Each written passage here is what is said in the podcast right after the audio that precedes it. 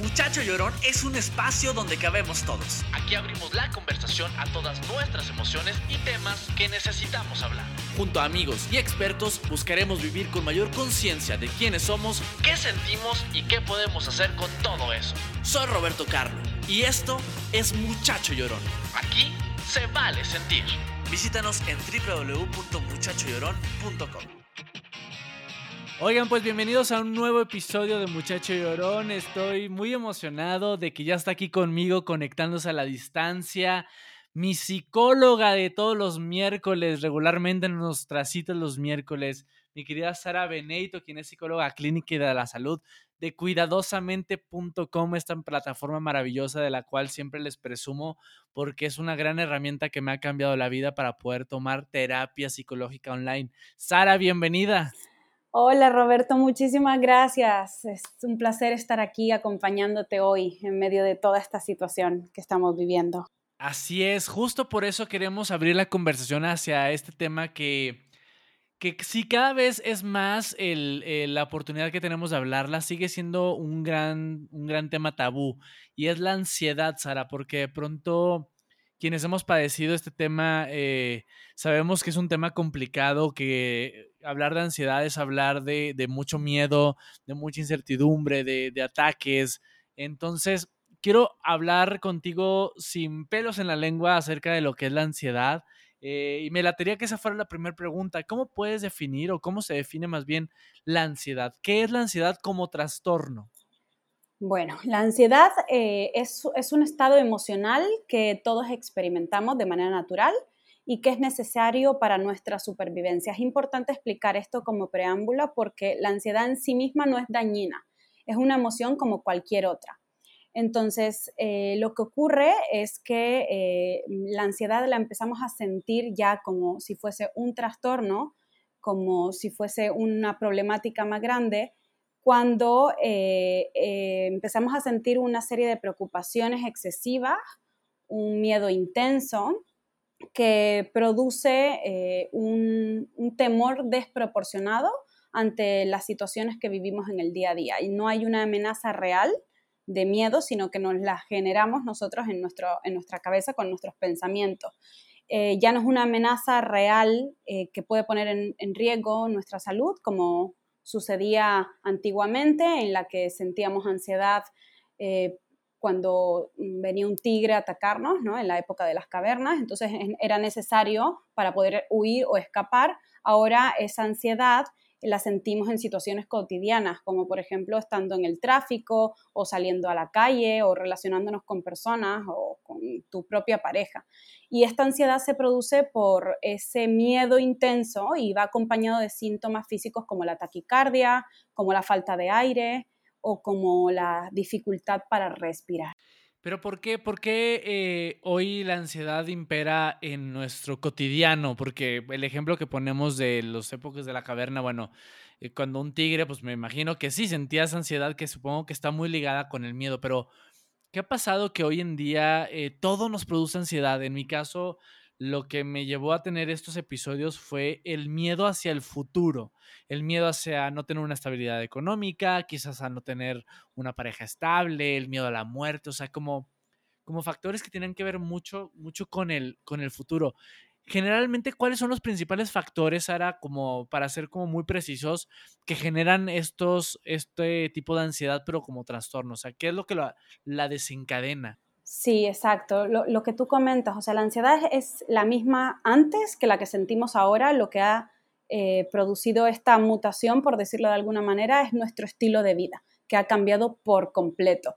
Entonces, eh, muchas, muchas eh, expertas y expertos en, en, neurociencia dicen que la ansiedad es ante el futuro y la depresión es cuando recordamos situaciones de, del pasado.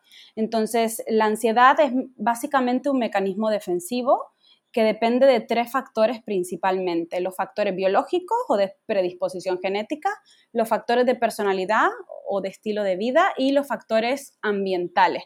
Los factores biológicos eh, los traemos en nuestro ADN.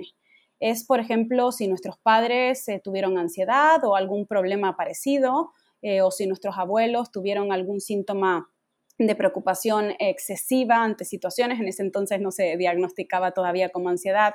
Entonces nosotros heredamos esa predisposición en nuestro ADN, que no necesariamente significa que desarrollaremos ese trastorno de ansiedad, pero sí significa que hay más probabilidades de que, de que suceda. Otro de los factores fundamentales que afectan es los factores de personalidad y el estilo de vida. Si nuestra alimentación no es la adecuada, o si no nos movemos, no tenemos rutinas, eh, digamos, que se basen en el movimiento, si no son más sedentarias, esto también tiene, tiene que afectar eh, de manera negativa en, nuestro, en nuestra vida y en consecuencia puede generar esta problemática de la ansiedad. Los factores ambientales que se refieren como al aprendizaje o al aprendizaje que tenemos en edades muy tempranas, en lo que te enseñaron, lo que no te enseñaron, eh, también afecta mucho porque a raíz de ahí interiorizas comportamientos, eh, así como lo visualizas en algún familiar o en algún compañero y empiezas a comportarte de la misma forma. Y esto puede influir en ese desarrollo adaptativo o desadaptativo de la ansiedad. O sea que básicamente estamos expuestos todo el tiempo y de muchas formas a sufrir de ansiedad, los seres humanos. Exactamente, dependiendo de nuestro mecanismo de vulnerabilidad, podremos eh, atacar o enfrentar esta ansiedad de una manera exitosa o podemos eh, enfermarnos y derivar en, un trastorno. Ahora, ¿cuáles serían eh, los principales síntomas, Sara? ¿Cómo sé que, que mi ansiedad se está agravando y ya dejó de ser esa ansiedad normal y la entrecomillo que, que vivimos en el día a día? ¿Cómo sé que esto se va a convertir en un ataque de pánico y cómo lo puedo también prevenir un poco? Ok, esos, esos focos rojos son principalmente la preocupación excesiva, eh, los miedos recurrentes, eh, el insomnio o cualquier tipo de problema de sueño, ya sea dificultad para dormir o para continuar eh, durmiendo durante, durante la noche. Dificultad para concentrarnos, taquicardia, alteraciones en el apetito, ya sea mucha hambre o poca, irritabilidad y en casos más graves puede ser también mareos, dolor de cabeza, vértigos, se queda incluso en la boca. Depende mucho del grado de, avance que tenga este, este trastorno. Puede que eh, incluso hayan ataques de pánico, así como comentaste, o puede que estos no aparezcan esto va a depender mucho eh, de estos factores eh, de predisposición biológica de los que hablamos antes y también de si existe alguna situación en tu vida que, digamos, pueda resultar de alguna forma traumática. Me gustaría que andáramos un poquito más en el tema de los ataques de pánico, Sara, porque en mi caso cuando los viví, te lo juro que yo decía, esto no se lo deseo ni a mi, ni a mi peor enemigo. Es una de las de los eventos más terribles que he vivido en mi vida. Y eran cotidianos, eran todas las noches a punto de dormir, se desencadenaba un ataque de, pánico y yo sentía que no podía respirar, sentía que me iba a morir y tenía que correr al hospital para ser atendido. Cuéntame un poquito de cómo funcionan, qué es lo que pasa y cómo los podemos transitar de la mejor manera un ataque de pánico. Sí, la, verdad es que el ataque de pánico es una de las cosas más desagradables. La mayoría de las personas que sufren de ataques de pánico tienen miedo a morir, pero el problema aquí fundamental es que se creen, escuchan a esos pensamientos que dicen que sí, que puede llegar a pasar eh, ese, suceso. Pero hay que tener súper claro que eh, el, el pánico no genera ni te va a provocar nunca que te pase nada malo, más que esa sensación de miedo intenso que provoca eh, ese malestar de manera incontrolada. Pero no hay ningún peligro real ni, ningún problema aparente que pueda llevar a que se desencadene en algo más grave. Simplemente empezamos a tener miedo al miedo, que es miedo a tener miedo a que me dé ese ataque de pánico. Y pues en sí mismos nos ponen en riesgo la vida. Pueden provocar, eh, como digo, mucho miedo, pueden afectar de manera significativa la calidad de vida de la persona, pero con tratamiento la verdad es que son muy eficaces. ¿Y qué recomendarías para cuando lo estamos viviendo? O sea, yo sé que los, los casos son distintos y todos lo vivimos de distinta forma, eh, pero ¿cuál sería la recomendación en, en, ese momento que está iniciando el ataque de pánico? O sea, porque hablamos de la mente y de, y de nuestros pensamientos. Al final no sé si tú tengas como algún tipo de herramientas que nos puedan ayudar para hacerlo como un ejercicio y que cuando llegue un ataque de pánico podamos tener la conciencia de lo que está haciendo y poderlo contrarrestar un poco. ¿Cuáles serían tus recomendaciones como, como, como psicóloga? Pues mira, Roberto, cuando el ataque de pánico ya está eh, sucediendo en ese momento, lo único que podemos hacer es eh, acortarlo en el tiempo a través de técnicas de respiración. Podemos respirar profundamente eh, de manera diafragmática, llevando el aire a la parte baja del abdomen y en la misma inspiración llevándolo a la parte alta y luego exhalando. Porque realmente cuando ya se instauró el ataque de pánico es muy difícil que podamos eh, quitarlo o erradicarlo en ese momento de manera rápida. Lo que sí podemos hacer es prevenir que no suceda si ya nos dio un ataque de pánico, lo primero que tenemos que hacer es no enfrascarnos en esos pensamientos de miedo a que me vuelva a dar, porque al final si yo tengo ese tipo de pensamientos negativos, esos pensamientos están atrayendo más pensamientos del mismo tipo. Estudios recientes dicen que si tenemos eh, un pensamiento negativo por más de 17 minutos en nuestra mente, perdón, de 17 segundos en nuestra mente, lo que ocurre es que inmediatamente se instaura otro pensamiento negativo y así sucesivamente creándonos unas emociones de malestar y en consecuencia atrayendo más de lo que no deseamos. Entonces, para prevenir, lo que yo recomiendo es hacer actividad física para que nuestro cuerpo y nuestro cerebro segreguen endorfinas, que son las hormonas encargadas del bienestar y de la felicidad. También es importante llevar a cabo eh, técnicas de meditación, de mindfulness y de respiración diafragmática de manera eh, efectiva y diariamente antes de que suceda ningún tipo de, problemática más grave.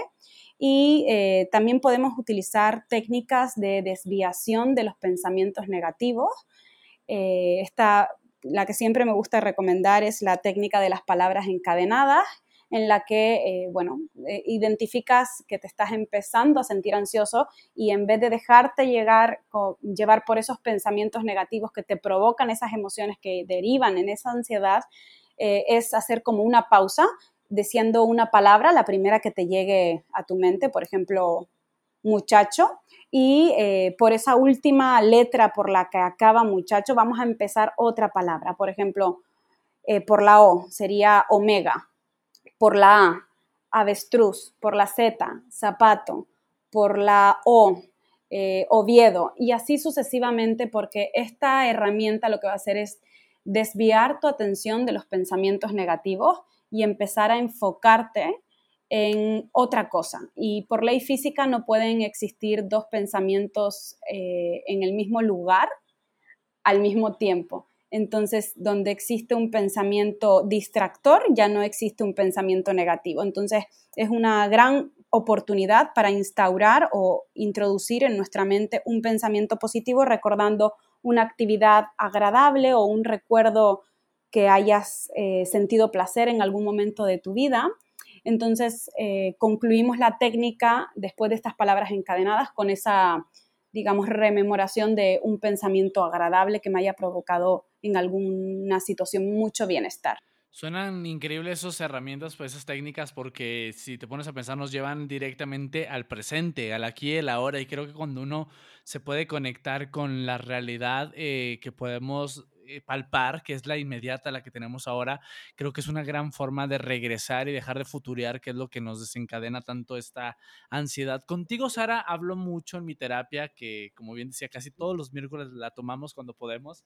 Eh, acerca de, la importancia de los pensamientos positivos y de cómo esto tiene que ver mucho con la ley de la atracción y nuestra frecuencia vibratoria, la importancia de que sea alta y no baja. Cuéntanos un poquito acerca de cómo tener buenos hábitos, eh, ya sea alimenticios, eh, físicos y mentales, nos permite tener una vida más estable y lejos a lo mayor posible de la ansiedad. Exactamente. Eh, bueno, los hábitos alimenticios son los que ya sabemos todos, una alimentación lo más natural que se pueda, llevando rutinas alimenticias en horas determinadas y haciendo actividad física. Pero fíjate que lo más importante yo siento que es eso que dices de los pensamientos, ¿no? esos niveles vibratorios eh, bajos eh, atraen más pensamientos del mismo tipo, al igual que los altos. Los bajos se relacionan con el miedo y los altos se relacionan con el amor con las emociones positivas, con em, la alegría, con el entusiasmo, con la dicha, con el empoderamiento. Entonces, si nosotros empezamos a detectarnos a nosotros mismos teniendo pensamientos negativos, lo que va a suceder es que vamos a traer más de lo mismo y nuestra frecuencia vibratoria va a ser baja. Entonces, así como piensas, eh, empiezas a sentir y así como sientes, empiezas a vibrar y empiezas a traer más de lo mismo a tu vida. Normalmente tenemos unos 60.000 pensamientos al día y el 90% de esos pensamientos son los mismos que los que tuvimos el día anterior. Entonces, si tenemos en cuenta que nuestros pensamientos crean nuestra realidad y el 90% de ellos son iguales a los que tuvimos el día anterior, entonces tiene sentido que nuestra ansiedad siga ahí, que no cambie, que se mantenga, porque esos son los mismos pensamientos que producen las mismas emociones negativas, que tienen esa frecuencia vibratoria baja y que empiezan a influir nuevamente otra vez en esos mismos pensamientos y así el círculo se cierra y todo en el cerebro permanece igual. Entonces, como decías antes, eh, estar en el aquí y el ahora es fundamental. Pensar en el presente es pensar en, el, en la posibilidad de cambio. Pensar en el pasado o pensar en el futuro es estar eh, primero en, un patrón repetido de conducta cuando pensamos en el pasado o cuando pensamos en el futuro, en, pues el futuro no existe, entonces estamos empezando a pensar en una posibilidad que no conocemos y esta puede eh, provocar emociones como la incertidumbre que sí tienen una vibración baja. Entonces, digamos que para cambiar o para mejorar esta ansiedad hay que cruzar un río eh, del pasado yo a el nuevo yo. Y para lograrlo vas a tener que tomar decisiones diferentes a las que tomaste el día anterior. Y por supuesto que al principio te vas a sentir incómodo, vas a empezar a decir que no puedes, que es difícil. La mayoría de nosotros lo que hace es que escucha esos pensamientos como si fueran verdad, pero tener un pensamiento no significa que sea verdad. Entonces tenemos que empezar a dejar a un lado ese condicionamiento del pasado eh, de esos pensamientos que llevamos arrastrando durante mucho tiempo y, e instalarnos en el momento presente. Aquí la meditación nos puede ayudar muchísimo para empezar a calmar nuestra mente y eh, permanecer en el ahora. Otro ejercicio que me encanta es la gratitud. Empezar a agradecer por las pequeñas cosas que tenemos hace que permanezcamos muy conscientes en el momento presente y empecemos a sentir o a disfrutar de esa de esa sensación de agradecimiento que va a empezar a traer más bendiciones a nuestra vida. Sara, me encanta todo esto que nos estás compartiendo porque estamos viviendo momentos muy difíciles eh, a nivel global. Estamos atravesando por una pandemia que nos vino a mover por completo el mundo en distintos ámbitos, en lo profesional, en lo personal, en, en absolutamente todo. Entonces, Creo que hoy nos toca eh, reinventarnos, así como estamos haciendo ahora un podcast a la distancia y jugando con la tecnología que nos jugó una mala hace ratito porque ya lo habíamos grabado y lo tuvimos que repetir. Eh, pero aquí estamos compartiendo con, con nuestra audiencia eh, contenido que creo yo que en este momento nos puede servir a todos porque al final la ansiedad es estos temas, parte de esos temas tabús donde a uno le da miedo hablar porque, porque antes era considerado como que estabas loco, como que no tenías un futuro. Entonces, hoy podemos hablar de la ansiedad como, como parte de la salud mental, que es súper importante de tratar. Y te agradezco que nos compartas tu tiempo y estas herramientas. Y hablando de herramientas, Sara, quiero que nos platiques un poquito de esta gran plataforma de la cual tengo la fortuna de, de, de utilizar, que es cuidadosamente.com, que es una plataforma que a mí me cambió la vida porque tengo la oportunidad de tomar terapia online desde donde estoy, pero quiero que me cuentes porque tú la fundaste, tú la diriges, pero no estás sola en esa plataforma, hay un montón de terapeutas que quiero que, nos platiques un poquito cómo nace y qué es cuidadosamente.com. Así es, sí, muchísimas gracias Roberto. Eh, pues Cuidadosamente es una empresa de terapia online que se encarga de dar servicios y tratamientos psicológicos personalizados para distintos problemas, para problemas de ansiedad, de pánico, mm, trastornos del sueño, fobias, depresión, eh, personas que quieren mejorar su autoestima o personas que han perdido un ser querido y no saben cómo afrontar el duelo. También tenemos terapia de empoderamiento, que es para aquellas personas sin patología previa que deseen mejorar su vida, es como un tipo de coaching. Y eh, bueno, todo inició por el hecho de, de poder llegar a más personas que puedan tomar terapia. Eh, muchas personas al principio ponían las quejas de que llegaban tarde, de que no les quedaba cerca de sus hogares, de que viajaban, entonces empezaban a, cancelar sesiones o no eran tan recurrentes en sus tratamientos y la eficacia por ende bajaba. Entonces el hecho de que sea online ya pues no, no hay excusas y somos más de 50 terapeutas licenciados, todos con maestría, con cédula y con una amplia formación y experiencia comprobable. Entonces, eh, la verdad estamos eh, atendiendo a muchas personas que quieren mejorar sus vidas, que quieren atender eh, su mente y mejorar a un nivel más allá de, lo que pues estamos acostumbrados a mejorar. Y lo puedo avalar por completo, decirles de verdad a las personas que es una herramienta que vale la pena, que, que nos facilita mucho el poder eh, cuidar nuestra salud mental y tratar nuestra salud mental eh, de forma fácil, porque como tú lo dices, de pronto en el día a día no hay tiempo o siempre hay mil excusas, pero poderla tomar desde donde estemos a la hora que, que nos acomodemos, porque hay distintos horarios, hay distintos días.